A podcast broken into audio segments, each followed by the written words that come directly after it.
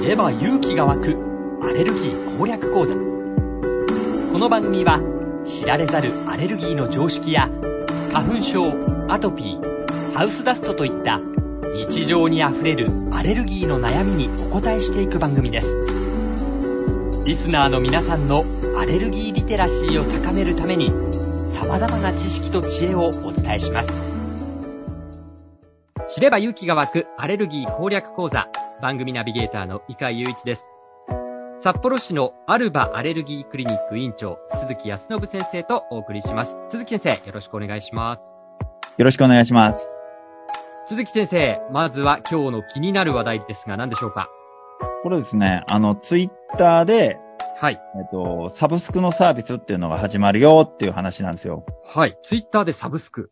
はい。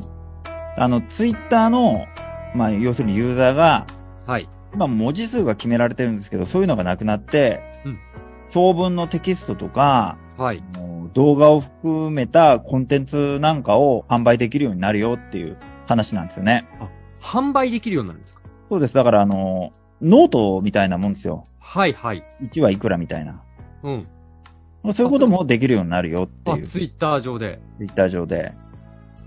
これじゃあ、鈴木先生もそんなことを考えてるってことですかそう、面白そうじゃないですか。これアメリカで、まあ始まるんですけど、日本でいつ始まるのかわからないっていう、まあ、のはああ、りまます、だ決まってないんですね。うん決まってないですね。うんまあ、当たり前ですけどね。アメリカから始まっていく。ユーザー数が多いところから始まっていくんで。はい。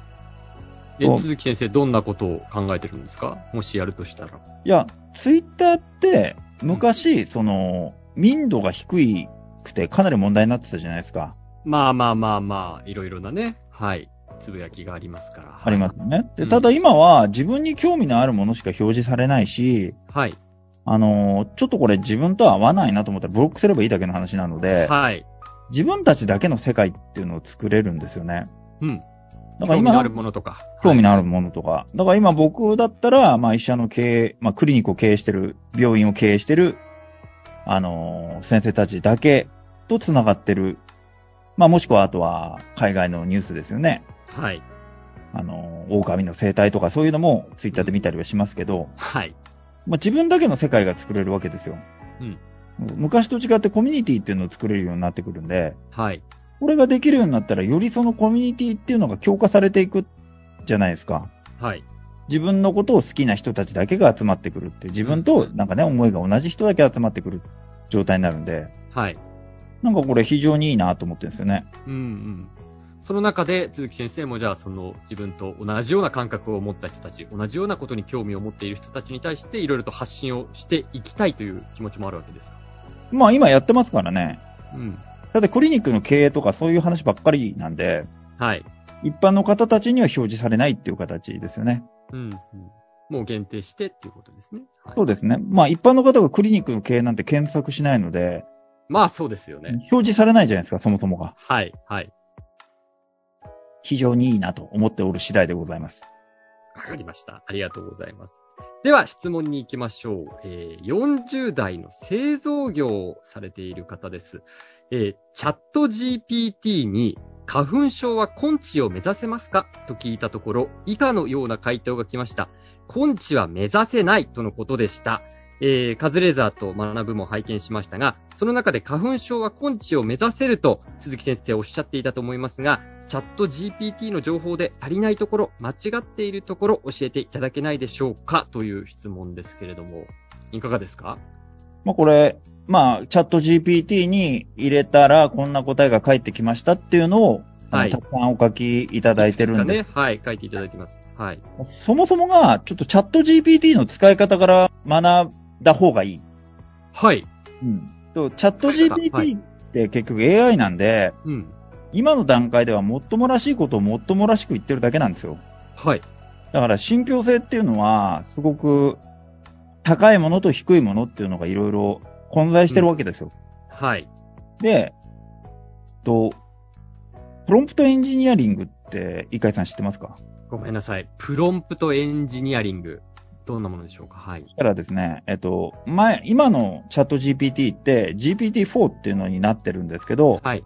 この GPT-4 っていうのはうん、マイクロソフトの Azure っていうクラウドのサービスがあって、はい。このチームが、あのー、チャット GPT と協力して、うん G、GPT-3 っていうのを GPT-4 っていうのを進化させてるんですよ。はい。で、この GPT-4 っていうのは、これは GPT-3 以前のバージョンの GPT-3 よりもはるかに優れていて、うんまあ日本の司法試験に相当する、その、バーエグザムっていうのがあるんですけど、それで、はい GPT-3 っていうのは、あの、成績が下位10%ぐらいだったんですよ。はい。ところが GPT-4 は上位10%なん、上位10%の回答、正答率を叩き出すんですよ。ほう。で、非常に優秀なんですけど、もっともらしいことをもっともらしく言ってるだけっていうのは変わらなくて。はい。で、結局、これってどういうことかっていうと、うん。 AI の成り立ちを考えないといけない部分があって、はい。 AI はまだ人間が指示をしてあげなきゃいけないんですよ。人間が指示をしなきゃいけない。は維い。持しなきゃいけないんですよ。うん自分で考えて独創的なオリジナルのものを、なんか自然発生的にポコポコ生み出していくわけではないので、はい。で、その人工知能に仕事をさせて、うん。あのー文章とか画像をね、はい。こうバッて作らせる時に、あのー使う文章あるわけじゃないですか、指示がね、はい。はい。 AI の指示が、指示がプロンプトエンジニアリングって言うんですよ。指示の仕方か。指示の仕方。はい。AI への。はい。でこれは、その、Best Practice for Prompt Engineering with OpenAI って言って、この、チャット GPT を作ってる OpenAI っていう会社が、チャット GPT はこういう風に使ってねっていう、あのー使い方にきちんと書かれてるんですよ。そうなんですね。はいはい。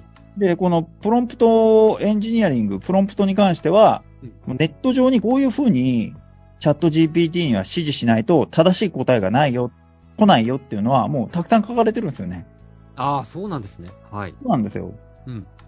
で、まずはその、例えばで言うと、はいその、チャット GPT に質問するときに条件を設定しないといけないんですよ。はい。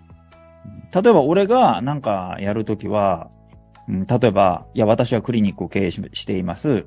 えっ、と、スタッフは何名です。で、スタッフの年齢は女性、まあ、20代から30代で、えっ、と、全員女性です。以下の文章を彼女たちに分かりやすく教えてくださいみたいな、うん。分かりやすく伝える方法を教えてくださいとか、はい。この文章を彼女たちに使える伝えるのに、分かりやすく要約してとかっていう風に入れるんですよ。はい。はい。で、条件設定をしないといけないと。うん。で、さらに、チャット GPT が答えを返してくるじゃないですか。はい。で、それに対して自分もさらに、いや、具体的にもっとこの辺掘り下げてみたいな。うん。で、これとこれとこれのキーワードを使って書き直してとか、応答しないといけないんですよ。なるほど、なるほど。修正を求める、修正とかを求めていくわけですね。そうです。だからそもそもが、あの、そういった知識がないとチャット GPT って使いこなせないし、うん。あのー治療に対する詳しいこととか、チャット GPT にしたらはいわか。りますけど、はい。チャット GPT はそういう風に使わないでくださいってチャット GPT 返してくるんで、ええそうなんですか。治療とかそういうのを決めるのに使うなって返してくるんで。はあ、あ、そうなんですね。そうなんです。私はそんなことは今答えられませんよ、みたいなことなんですかね。そうです。そもそもそういう使い方をするために作られてないですっていう。なるほど、なるほど。あ、そうなんですね。まあ、だから、結局そのチャット GPT って、はいなんか夢のような機械ではなくて、うん。あの、チャット GPT を使いこなせるように勉強した人たちっていうのが、あの、爆発的に生産能力が向上するっていうものなんですよ。なるほど。チャット GPT を使いこなすための知識だったり、まあ、技術みたいなことも必要ってことですね。そうです、そうです。はあ、そうなんですね。だから、この辺に関しては、はい。中島聡さんっていう方知ってますかあ、ごめんなさい。はい。わからないです。中島聡さんって、まあ、はい有名な、あの、エンジニア、まあ、はいプログラマーというか、エンジニアエで、ンジニアの方。はい。はい。で、もう、いくつも会社を売却されて、まあ今はもう何十年も前からアメリカに拠点を置かれてる方なんですけど、はい。この方のメルマガで Life is Beautiful っていうのがあったり、あの、中島聡さんもツイッターでよくこのチャット GPT のことについて、まあ AI についてとかよく語られてるので、はい。まあ、メルマガを取るか、ツイッターフォローされたりすると、まあ非常にわかりやすいんじゃないかなと思います。ああ、そうなんですね。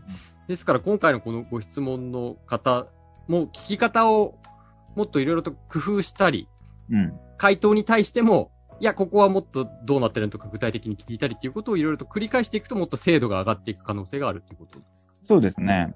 まあ YouTube とかでもきチャット GPT の使い方たくさん出てますから、多分それ見てみた方が早いんじゃないかなっていう気はします。ああ、そうなんですね。